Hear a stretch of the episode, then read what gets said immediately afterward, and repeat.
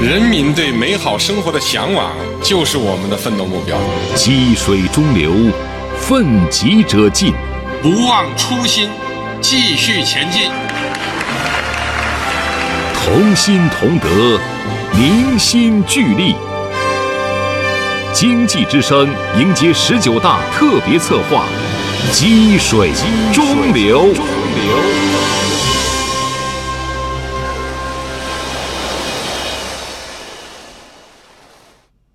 经济之声迎接十九大特别报道《积水中流》，今天播出第三集，下好供给侧改革先手棋，结构之变。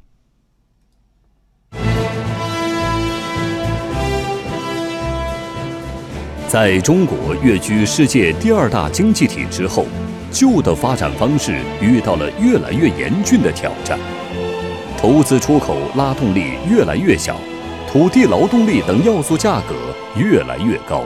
资源环境的约束越来越紧，以习近平同志为核心的党中央适时提出供给侧结构性改革，中国经济的发展空间豁然开朗。推进供给侧结构性改革，要从生产端入手，重点是有效化解产能过剩，促进产业优化重组，降低企业成本，发展战略性新兴产业。和现代服务业，增加公共产品供给和服务供给，提高供给结构对市场需求的适应性和灵活性。围绕供给侧结构性改革，中央开出了一系列标本兼治的药方：去产能，让绝对过剩的产能退烧去热；去库存，消除困扰发展的病痛炎症。降成本，为企业更好发展创造优质环境。二零一六年九月二十二日，宝钢集团与武钢集团实施中国钢铁史上最大规模的联合重组，组建中国宝武钢铁集团有限公司。宝钢和武钢重组后，员工二十二万人，年产粗钢规模位居中国第一、全球第二。未来三年。压减过剩产能一千六百万吨，在全国实现重大示范效应。该去除去除，该整合整合。全国国有企业一六年在化解过剩产能，特别是钢铁、煤炭当中占全国总量的八十点二，煤炭产能超过两亿多吨，也占了百分之七十三，都提前超额完成了供给侧结构性改革呀，确实促进了中央企业的发展，特别是提升了中央企业的发展后劲。二零一六年。全国化解煤炭产能二点九亿吨，压减粗钢产能六千五百万吨。中国经济以壮士断腕的坚毅向旧的发展方式告别。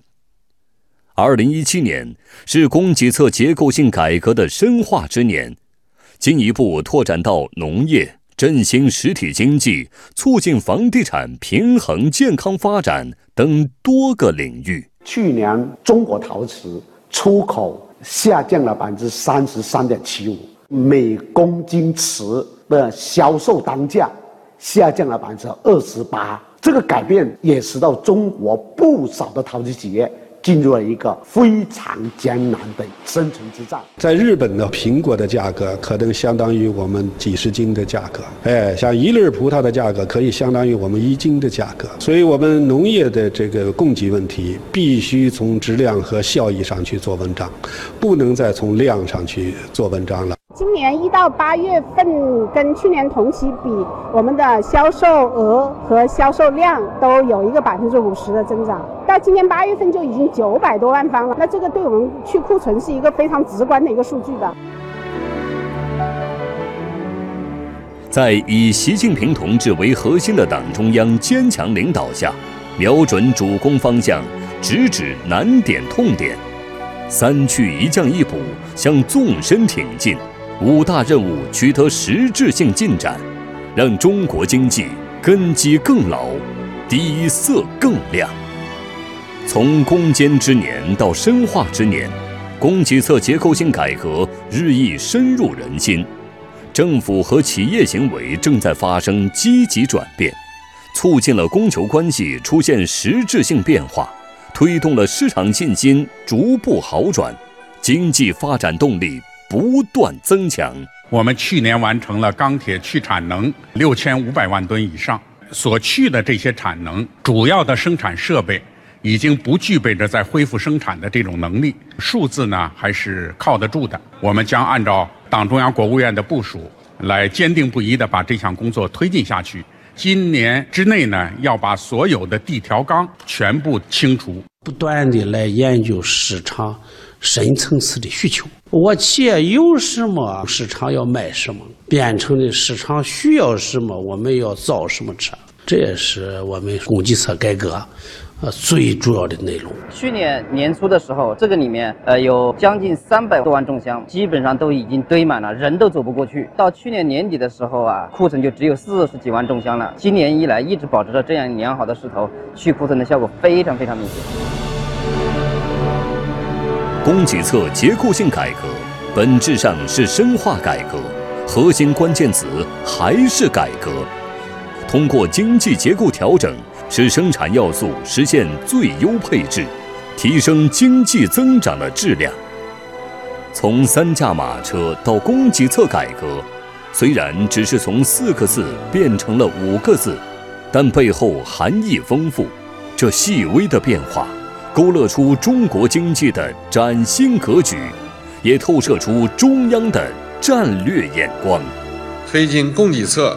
结构性改革是一场硬仗，要把握好加法和减法的关系，既要通过增加要素投入，促进经济总量稳定增长，也要通过推进结构调整，减少无效和低端供给，扩大有效和中高端供给，提高全要素生产率。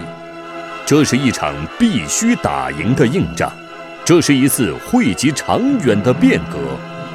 结构之变是追求质量效益之变，是追求经济发展方式之变，更是破解中国经济深层次矛盾、奋力突破结构之困的新征程。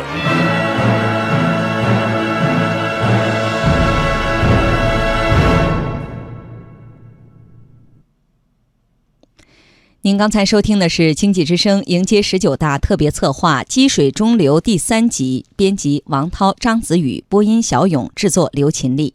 明天请听《经济之声》迎接十九大特别策划《积水中流》第四集，国企改革攻坚克难，砥砺奋进。